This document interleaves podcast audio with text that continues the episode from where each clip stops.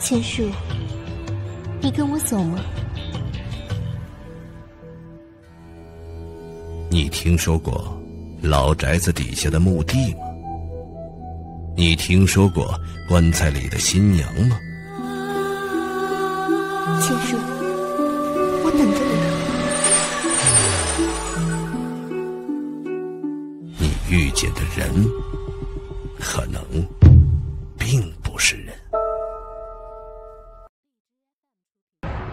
耳朵里充斥着小翠的尖叫声，我忽然觉察出来，一只冰冷的手搁在了我的肩膀上，接着，是一个非常耳熟的声音。我等你很久了。这个声音我之所以耳熟，是因为，我听了二十年。这是属于我自己的声音。而我这一愣之中，那只手扣住了我的肩膀。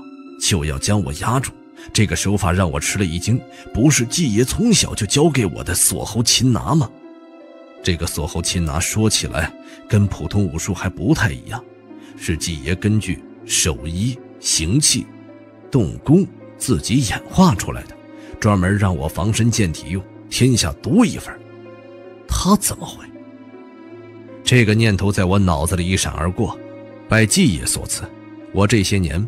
被他打的反应能力也是很不错，加上我有一点小聪明，对这一套又熟，知道这个动作的破绽是在下盘，一弯腰就躲闪了过去。更为手，我摸清楚了方位，毫不手软的用雷击木狠狠地打在了那人的手。咚的一声闷响，雷击木肯定是狠狠地砸在了那人身上，可出乎意料的是，我的手突然闪过了一阵剧痛。好像我那一棒落在了自己的手上，一股不祥的预感涌上了心头。我知道那人一定跟我有关系，可到底是什么关系？而那个人的声音却消失了，好像他跟烟雾一样散了似的。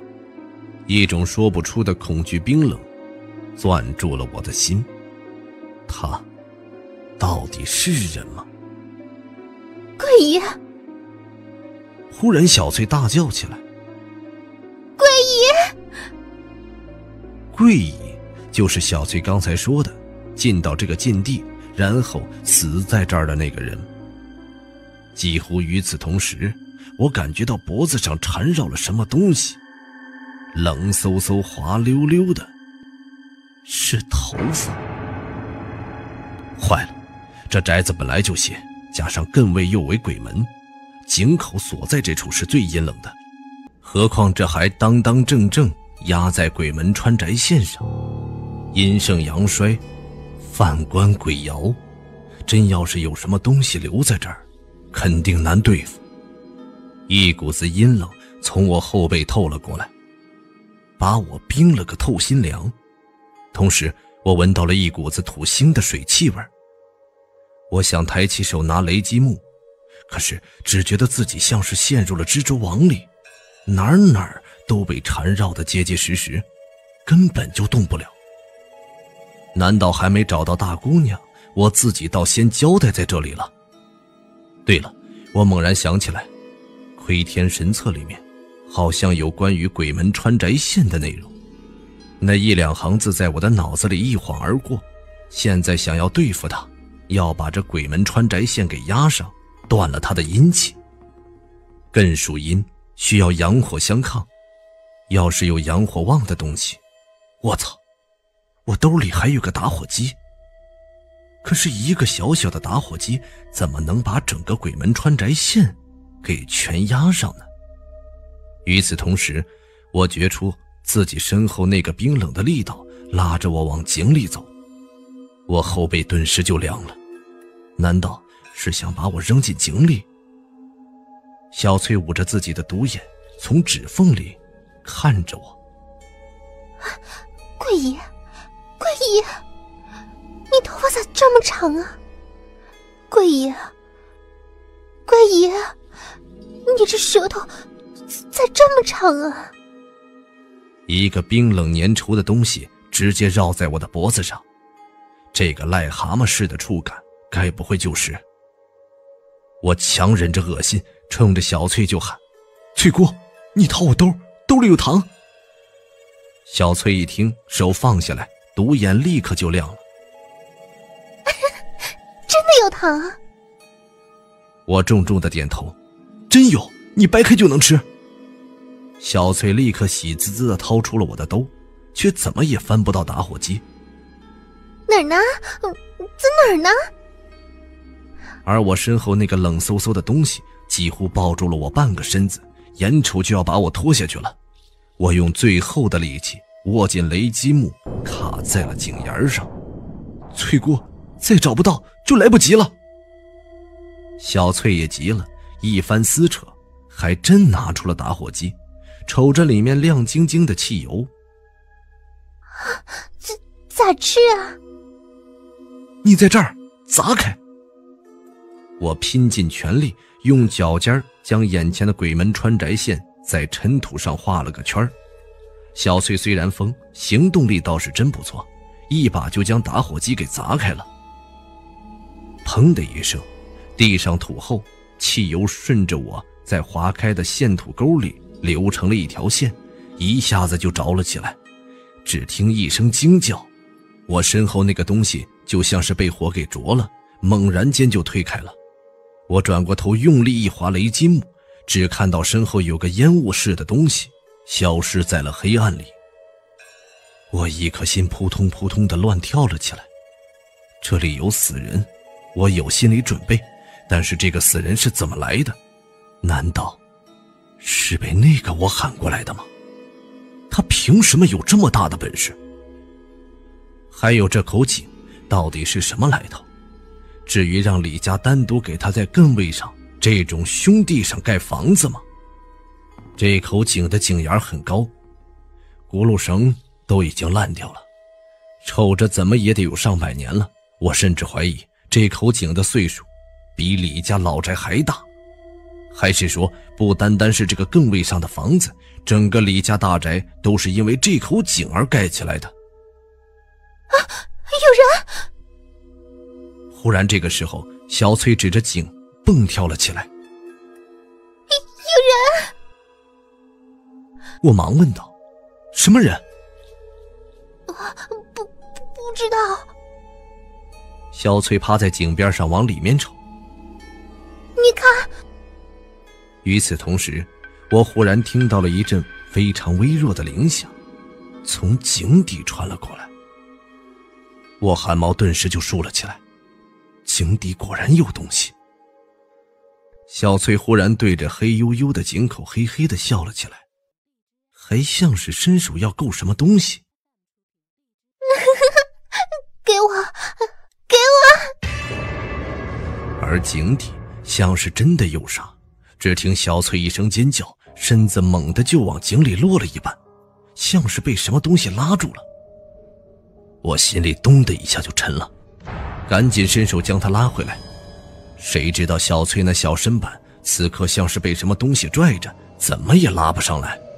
我一着急，把雷击木横亘在井口上一撑，里面那个东西像是怕了雷击木，猛然就松开了。小翠被我的惯性一扯，整个人飞了出来，重重的摔在了我的身上，差点把我的肋骨给砸断。我赶紧忍痛拉起她。啊，翠姑，里面有啥？小翠像是摔懵了，反应了反应才说道：“啊，你媳妇在下面呢。”我耳朵里嗡的一声，你说啥？你媳妇儿。小翠指着井口说道：“你媳妇儿哭着呢。”我操！难道那个我把大姑娘扔进井了？想到这里，我忍不住也趴在了井沿上，想往下看。谁知小翠突然又在我身后说道：“哎，你媳妇还说话了！”我一听，忙回头问：“她说啥了？”她说。让你千万别靠近井边。”小翠说道，“离得越远越好，有人要推你呢。”我吃了一惊，刚想说你咋不早说，突然我觉得身后真有人狠狠的推了我一把，眼前的景象整个倒转了过来，我听见风声从耳边倒划过去，我掉进井里了。被黑暗吞没的那一瞬，我看见井沿上闪过一张鬼脸，一张我再熟悉不过的属于我的脸，在笑着。操你妹！恐惧跟黑暗一起把我包围了起来，我他妈不会水！砰的一声，腰上的剧痛跟闪电一样传了过来。我觉得自己压在了什么东西上，这感觉像是好多垃圾。没水，真是谢天谢地了，原来是口枯井。但还没等我庆幸完，头上一声轰然巨响，眼前一下子全黑了。抬起头，我明白了，那个跟我一样的人把井口给堵上了。不管他是谁，丫是想玩死老子呀！我天生有股子不服输的劲儿。咬牙切齿的想着，等老子上去，看老子怎么收拾你。可是再一结合实际，我也不得不怕。我他妈怎么上去啊？往怀里一摸，幸好还有一盒火柴，我点了一根，想看看井底下到底有啥。结果就着暗淡的光一瞅，差点把我吓出声来。只见触目所及，我脚下不是垃圾，都是白花花的动物尸体。有的新，有的旧，全都干巴巴的，难怪这里没有一点活气，感情都死在了这里。我赶紧拍打身上沾染的骨头茬子和烂皮，一边拍一边想：这不对呀，他们不可能成群结队的自杀吧？八成就是因为这里有啥东西，把他们给吸引过来的。我猛然想起来刚才小翠拉下去的那个力道。浑身汗毛一下子就竖起来了，那玩意儿现在跟我一起在井里呢。我提着心转身一看，却愣住了。这井底下咋这么大呢？而且我前面还有个黑乎乎的东西，光线太暗，我凑近一看就傻了。那玩意儿我再熟悉不过了，是棺材。这他妈的哪儿是井啊？这是个墓吧？再一细看，棺材板上起起伏伏捆着东西，是有人用又粗又长的大铁链子把这个棺材给锁在了这里，而这铁链子上拴着数不清的铃铛。我汗毛眼瞬时睁开了，棺材是死人放的，最多用楔子把口给楔上，咋还用铁链给锁上？而绑上铃铛应该是报警用的，这说明是为了防止棺材里面的东西出来。刚才那个铃响，就是棺材动了。我正出神，火柴一烧完，烫了我一个激灵，我瞬间又点上一根，突然想起来怀里还有一本《窥天神册》，下意识的就当救命稻草拿出来翻了翻。这本书虽然以测字为主，但是阴阳五行不分家。里面也有风水内容，几行字映入眼帘：“宅镇墓。”翻译成白话说：“阴七阳，出少亡，木近旁，祸消强。本来家宅是绝对不能跟墓沾边的，这宅镇墓的格局却恰恰相反，是用一家人的阳气镇守住坟墓之中的东西。这么说。”李家在这里盖大宅是为了看守这个东西，而宅子下的东西一旦镇不住了，第一个倒霉的就是修建宅镇墓的。我猛然想起来，我出生那年是不是因为这个东西，因为某种原因镇不住了，才会死了那么多人，所以爷爷才会搬离老宅，同时供奉地娘娘，让大姑娘替我们家挡这一灾难。这棺材里到底是啥？为啥我李家要冒着灭族的风险镇守他呢？我想起了那个拉小翠下井的力道，忍不住打了个寒颤。那个东西还一直在这里。与此同时，我手上的火柴冷不丁的就灭了，这个感觉像是被人给吹灭了一样，我后心一下就凉了。与此同时，我忽然听见了棺材铁链上铃铃铃的密密麻麻的铃响。像是棺材里面被锁起来的东西正在撞击棺材内壁，像要出来一样。活的，真是活的。与此同时，我忽然觉得有一股子力道拽住了我的脚，将我往棺材的方向拉。这感觉跟刚才拉小翠的时候一模一样，我后心顿时就凉透了。那东西出来了，但是就在我将要被拖进去的时候，那个力道却消失了，像是被什么挡住了。同时，一个天籁般的声音带着几分不悦，响在了我的耳侧。不是让你不要靠近吗？大，大姑娘的声音。与此同时，那个力道因为被挡了一下，像是被激怒了。铃铛的声音更是铺天盖地，吵得人心慌。大姑娘的声音在这一片铃铛的声响中多了几分虚幻。我也不知道，我是因为之前小翠讲的话产生了心理暗示而听错了，还是她真的在这里。而恐怖就像是冰水一样把我的心给淹没了。那里面关着的到底是他妈什么玩意儿？这个时候，我的手忽然摸到了什么东西，是一条粗大的链子，好像是捆住棺材的那种。对了，虽然不知道这铁链有啥特别用处，既然能捆住棺材，肯定是能克制的那种东西。窥天神册里的内容浮现在了我的脑海里：铁为五行之金。而这个棺材也是铁制的，这说明里面的东西会为金所克，金克木，里面的东西跟木有关，但总不能是老树成精了吧？震巽为木，震属阳木，巽为阴木，里面的东西肯定属巽，巽有灵，我顺势一个激灵，这代表棺材里面的是得道的仙，不是凡物。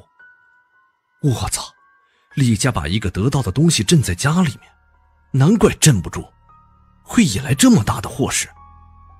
我顺着那个铁链一摸，发现铁链有可能是通往别处的，不禁心中一喜。这个地方八成有其他的出口，顺着这个铁链应该就能找到。难道刚才是大姑娘把铁链塞在了我的手里吗？她如果真的被丢到这里，我不能就这么走了。说什么也得把她给带回去。谁知道，我刚想到这里，一只冰冷的手就捂住了我的嘴，而另一只手，在我的口袋里放了什么东西。我的心一下子就提到了嗓子眼而我耳边清清楚楚的传来了大姑娘的耳语：“顺着铁链走，别回头。你们家的灾祸，我来挡。”我的心像是被洪水冲开的堤坝，什么情绪都爆发出来了。我想跟他说，就算有灾祸，我也愿意和你一起面对，而不是让你继续做什么帝娘娘，独自承受。我们行过礼，她是我媳妇儿，可是我偏偏又跟鬼压床一样，动动不了，话也说不出，只能凭着那只手将我一直往外推。你还不能死，只要你活着。总有一天，还能见到我。我心里一抽，季爷还在外面等着我，那个坑我的王八犊子也没能找到，我绝对不能死。这样想着，我咬着牙，顺着铁链就往外走。这里一片漆黑，道路也越来越窄。开始还能站着，后来只能爬，像钻通风口一样。但是身后激烈的铃声越来越微弱，我明白。离着那口棺材已经越来越远了，也不知道过了多久，我感觉有光晃眼，是出口。我精神一振，刚要往外爬，忽然觉得身后像是什么东西跟上了似的。人总有那种第六感，虽然什么也没听到，也没有看到，却硬是能察觉到。大姑娘说过绝对不能回头，我吸了一口气，加快了动作，可是。那个东西像是一只猫一样趴在了我的背上，一霎时，火烧一样的感觉从背上传来，是这辈子从没有体会过的剧痛。这他妈是什么玩意儿？我还没想明白，眼前一黑，就什么也不知道了。再醒过来时，鼻子里传来了一股子浓郁的中药味呛得我打了个喷嚏，接着一睁眼，我就看见张莹莹惊喜的跑过来。千树，你醒了。她虽然挂着笑意，眼睛却还是红的，显然刚哭过。吓死我了！你要是死了，我……这话没说完，他脸一红，忙换了句话：“你咋样啊？好点没有啊？这大晚上的，你咋在城隍庙里睡了一宿啊？就算陪干爹，你也不能……”城隍庙，我一下反应过来，我在城隍庙。张莹莹莫名其妙的点了点头。是啊，是小翠来喊我们，说你有病了，我们才去把你抬回来了。你都忘了？小翠，这么说，那个跟我一样的人，并没有为难他。还有，厉家老宅的墓穴，竟然通往城隍庙。想起了这个，我腾的一下坐起来。昨天那件事情，难道是我做的梦？我猛然想起来，那一片黑暗之中，大姑娘在我的口袋里放了什么东西，忙掏出来一看，眼睛顿时就酸了。是那条季爷抢走的珍珠吊坠，还有我丢了那颗的扣子。季爷说过，这是阴婚的礼，我们的事儿算得上。有来有往，板上钉钉，可是聘礼嫁妆全退回来，意思就是，他要悔婚了。这是啥呀？张莹莹眼睛一亮，还以为是我要送给她的，脸就更红了。真好看，你咋知道我喜欢珍珠的？这是我媳妇儿的。我终于看清楚项链扣上刻下的那两个小字。吴京，他原来叫吴京。张莹莹的脸色一下就白了。你，你真有媳妇了？我下床就往外走，我得把她带出来。可是刚一出门，就被一只手给拦住了。接着听到了一声凌冽又清澈的声音：“季爷还没醒，你又到哪里去野了？你是不是没心没肺？”语气很冷，却特别好听。我一愣，抬头一看，挡住我的是个年轻女人。这个女人长得特别好看，皮肤雪白雪白的，一双黑沉沉丹凤眼微微上挑，眼波潋滟，修长的身材上包裹着黑色紧身皮衣，模样冷艳，却有种说不出的性感，充满冰山美女的气质，像是电视里的明星，一看。就不是我们村里的。张莹莹有点不服气的冲过来。她就是你媳妇儿啊？不是，我一愣，看了那个女人，完全陌生，我眼熟都不带眼熟的，我就问道：“你是谁啊？”我是谁不重要。那女人翘了翘红唇说道：“重要的是，是季爷让我来的。”季爷，我虽然意外，却心头一喜。季爷醒了？那倒不是。那女人说道：“是季爷前一个礼拜跟我托孤，说万一家里出了事，让我来找你。一个礼拜，就是门脸着火之前。原来季爷在事发之前就拿出了全部的家产，托他给我在县城里找个铺面，让我自己独立门户。”县城就在南边，结合之前季爷给我留的那个桃子，他想让我离开村子。可是大姑娘和另一个我的事情，可不能就这样完了。而那个女人像是看穿了我的心思，好听的声音带了点讥诮：“ 你该不会还想去李家老宅吧？”我一愣：“你怎么知道的？”少问。那女人冷冷的说道。你要去，我陪你去。他像是知道很多关于我的事情，难道是季爷告诉他的？不过转念一想，眼下多一个帮手，多一份力气，非得把大姑娘救出来不可，我就带着她去了。张莹莹很不高兴，不过我现在顾不上她了。白天进老宅，身边又带了个人，虽然还是阴森，咋也比昨天晚上强得多。